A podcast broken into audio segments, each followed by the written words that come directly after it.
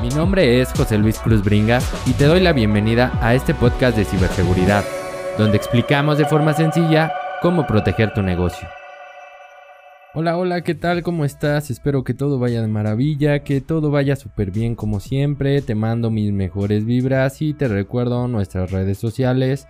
Nos encuentras como EasySecMX en todas y cada una de ellas. También puedes ir a leer nuestros artículos a blog.easysec.com.mx donde constantemente, bueno, semanalmente estamos compartiendo algún artículo nuevo que te puede ayudar a aprender más y entender un poco más sobre el mundo de la ciberseguridad, especialmente si estás a cargo del área de TI o tienes una empresa y no tienes un área de TI o las dos. También puedes enviarnos un correo a contacto.com.mx donde estaremos respondiéndote lo antes posible. Cualquier duda, comentario, por favor, envíanoslos. Y si no, por nuestras redes sociales nos puedes dejar un comentario o en el blog también puedes dejarnos un comentario y estaremos respondiéndote a la brevedad.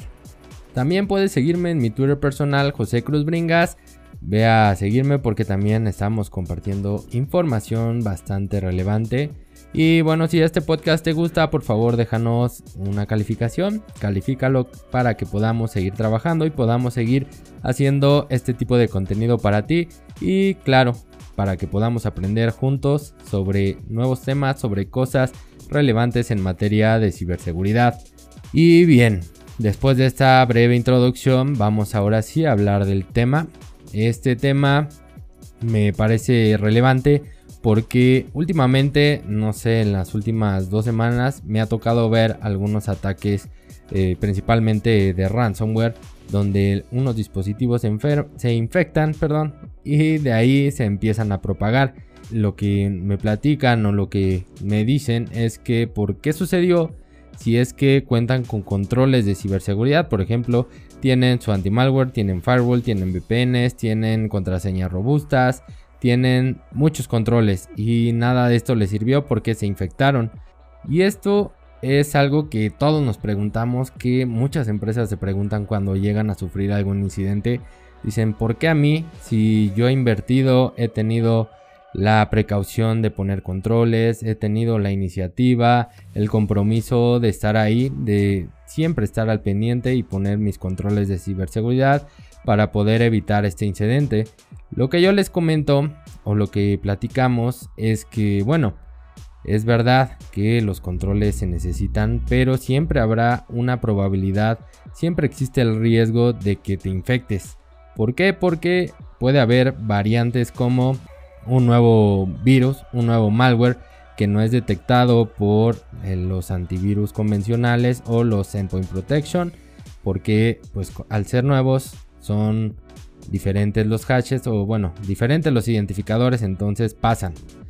Otra cosa es que el EDR, ¿por qué no lo detectó? Bueno, porque son comportamientos diferentes, no tiene el mismo comportamiento, es algo diferente para el producto, para la aplicación y tendría que conocerla primero para poder detectarla. Así es como sucede.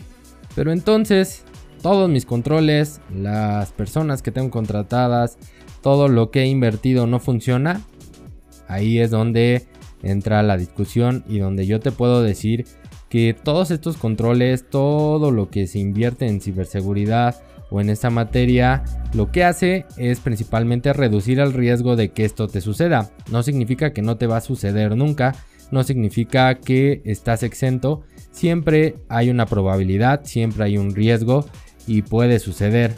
Nosotros, los especialistas, lo que hacemos es que disminuimos o tratamos de disminuir ese riesgo a lo mínimo y adicionalmente pensando en que te pueden atacar y que te puede suceder, lo que intentamos es reducir el impacto que podría tener tu empresa o reducir el daño que podría generarlo. Por ejemplo, si tú tienes un servidor de tu página web donde vendes productos y tienes una forma de pago, un e-commerce, Ahí el principal eh, activo para la empresa o el que te deja dinero es este servidor. Nosotros, los especialistas, estaríamos enfocados en protegerlo, en evitar o prevenir que suceda un incidente, que algún atacante logre vulnerar algo y se pueda meter. Y bueno, ahí nos genera un daño. Eso es lo que intentamos prevenir con todos los controles, todas las políticas, todo lo que hacemos.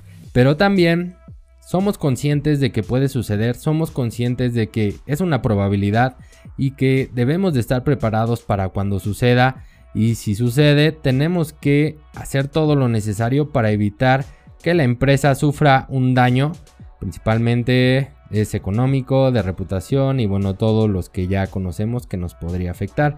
También debemos de enfocarnos en eso, de que si nos llega a suceder y pensar que nos va a suceder principalmente, cómo vamos a hacer para que no impacte a la organización de una forma que pueda llegar a afectarla incluso a la bancarrota. Ahí es donde nosotros también tenemos que estar prevenidos y tenemos que tener algunos controles de acción, como el plan de respuesta a incidentes, que este se aplica o se debe de usar cuando ya se sufrió o cuando estamos bajo ataque. Este plan nos debe decir los pasos a seguir para poder disminuir el impacto y para poder poner nuevamente nuestra operación funcional sin tenerla tanto tiempo abajo, sin sufrir pérdidas enormes. Para eso nos sirve el plan de recuperación a desastres, todo lo que tiene que ver con este tipo de actividades se ocupan cuando nos sucede algún incidente, alguna contingencia. También puede ser un plan de contingencia, depende cómo quieras nombrarlo o cómo quieras hacerlo. Para eso nos sirve. Entonces la prevención es tener todos nuestros controles, nuestras políticas, todo lo que ya sabemos. Y cuando no suceda tenemos que tener un plan de reacción, prevención y reacción deben de utilizarse para poder estar al día, para poder mantener a la empresa, porque recuerden que debemos de proteger a la organización, debemos de estar siempre alertas y debemos de estar cuidando la empresa. es lo más importante. Y bueno, ¿cómo podemos evitar que nos suceda? Realmente todo este tipo de incidentes o lo que he visto últimamente la mayoría es porque un usuario realizó una actividad que no debía. Un usuario descargó algo, un usuario eh, hizo clic donde no debía, pasó algo y bueno, el culpable o la causa de esa infección fue un usuario. Ya la propagación en los casos en los que llega a existir es por alguna vulnerabilidad en los sistemas, por alguna vulnerabilidad en la red, que ahí lo que te ayuda es principalmente temas de segregación de red que ya hablamos el episodio pasado, temas en IPS, IDS, que son detección de intrusos y otra cosa, el monitoreo que es importantísimo. ¿Por qué? Porque si bien es cierto que las personas están monitoreando y a veces es muy complejo detectar algo sospechoso, imagínate si no tienes un monitoreo, no vas a saber cuando algo esté sucediendo y probablemente tengas un atacante ahí por meses. Es por eso también la importancia del monitoreo que ya hemos hablado también en otros episodios. Te invito a que vayas a escucharlos para que puedas entender un poco mejor de lo que estamos hablando. Algunos controles que te pueden ayudar a disminuir el impacto de algún incidente pueden ser la segregación de redes. En el caso de que llegue a existir puedes aislar este dispositivo y evitar una propagación o bueno, detectar hacia dónde se está conectando, movimientos inusuales. También el control de dispositivos, que evites que alguien conecte USBs o dispositivos externos a, externos a los equipos. La segregación de permisos, que no todos los usuarios que se conectan tengan permisos de administrador de hecho no deberían de tenerlos. El tema también de dobles factores de autenticación, actualización de sistemas operativos, actualización de tus productos anti-malware, detección de intrusos. Bien, podríamos hablar de muchísimos productos que te pueden ayudar. También las políticas, los procedimientos, tus planes de recuperación, tus planes de desastre, tus planes de eh, continuidad de negocio. Todo esto va ligado y se aplica justo en estos momentos. Cuando algo está sucediendo es cuando debes de aplicar estos planes. Espero que no sea muy seguido, que no tengas que hacerlo constantemente, pero que debes, que tienes, perdón, que estar preparado es una realidad. Debes de estar preparado para cuando suceda y siempre estar previniendo. El monitoreo te va a ayudar muchísimo a detectar este tipo de actividades, porque si tienes un servidor y nunca lo revisas, nunca ves qué eventos está generando, pues probablemente tengas ahí algún atacante infiltrado y lleve meses. ¿Y qué otros controles podemos tener? La capacitación al usuario. Es importantísima la capacitación. Debemos de capacitar a nuestro personal para que sepan cómo actuar ante algún correo apócrifo o un correo falso, correo de phishing, phishing, contra temas de accesos no autorizados, para que sepan por qué deben de tener contraseñas robustas, por qué existe el doble control de autenticación, cómo actuar ante un posible ataque, ante la ingeniería social y bueno, si no sabes todo lo que acabo de decir, lo hemos hablado en episodios anteriores, por favor ve a escucharlo para que comprendas mejor y sepas cómo actuar y cómo proceder e implementarlo en tu organización. También importantísimo que la dirección, los dueños, la alta gerencia esté comprometida con la seguridad y lo implementen, quieran hacerlo y pongan el ejemplo. Ellos son las principales autoridades y deberían de estar poniendo el ejemplo a todo su personal. Son principales medidas que debemos de tener en cuenta para saber que estamos previniendo y estamos reduciendo el riesgo. Pero también debemos de tener siempre en mente que va a suceder, que nos pueden atacar y que esos ataques pueden ser exitosos pero estamos preparados y el impacto que puede generar en nuestra empresa es mínimo. O el impacto sabemos lo que puede suceder, que tenemos esa conciencia de lo que puede suceder, hacia dónde se puede ir, qué puede hacer un atacante en caso de que llegue a vulnerarnos.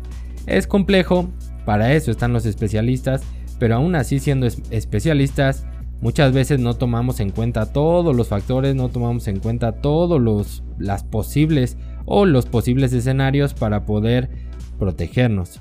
O en algunos casos se toman en cuenta la mayoría, pero las empresas no quieren proteger o quieren asumir ese riesgo. Entonces, espero que lo que acabo de platicarte hoy te ayude para que estés prevenido, para que tengas esa conciencia en materia de ciberseguridad y sepas que te puede suceder, cómo prevenirte y cómo reaccionar cuando algo suceda. Prevención y reacción. Y con eso estamos llegando al final de este episodio. Te recuerdo nuevamente en nuestras redes sociales EasySecMX, ve a seguirnos, ve a darle like, a compartir, porque estamos publicando información muy importante que te puede ayudar bastante. También nuestro correo contacto arroba puedes enviarnos cualquier duda, cualquier comentario, si no por redes sociales déjanos tus comentarios y te responderemos siempre, siempre lo más rápido posible. También mis redes sociales personales en Twitter, José Cruz Bringas, así me encuentras. Y pues nuestro blog, donde ponemos semana a semana artículos de seguridad que te van ayudando a comprender este enorme mundo. Te recuerdo que mi nombre es José Luis Cruz Bringas y tenemos una cita la siguiente semana para seguir hablando y aprendiendo sobre ciberseguridad. Que tengas un excelente día, tarde, noche. Nos vemos la próxima.